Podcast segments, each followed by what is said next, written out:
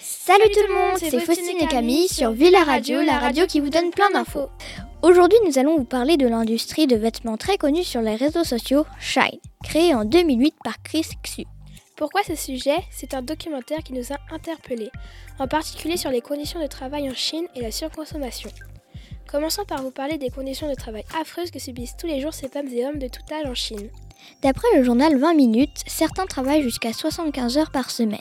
La plupart ont une demi-journée de congé par mois et deux jours par an pour aller voir leur famille qui se situe bien loin de leur usine. Avec tout ce manque, ils n'ont pas beaucoup de repos. Avec ces conditions, les ouvriers sont quelquefois maladroits et peuvent se blesser.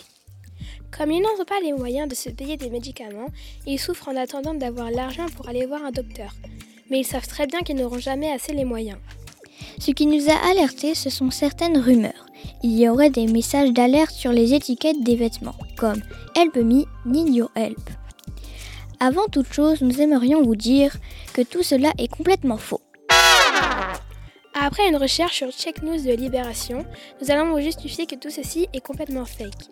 Toutes les photos démontrant des étiquettes avec des messages d'alerte sont soit des montages ou bien des plaisanteries de la part des internautes.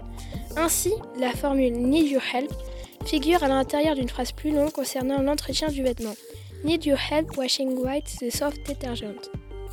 Ce qui veut dire aidez-nous en lavant à basse température pour conserver ma couleur. Tout ça pour montrer que même si les conditions de travail sont terribles dans certaines entreprises chinoises, pas de message d'alerte sur les vêtements.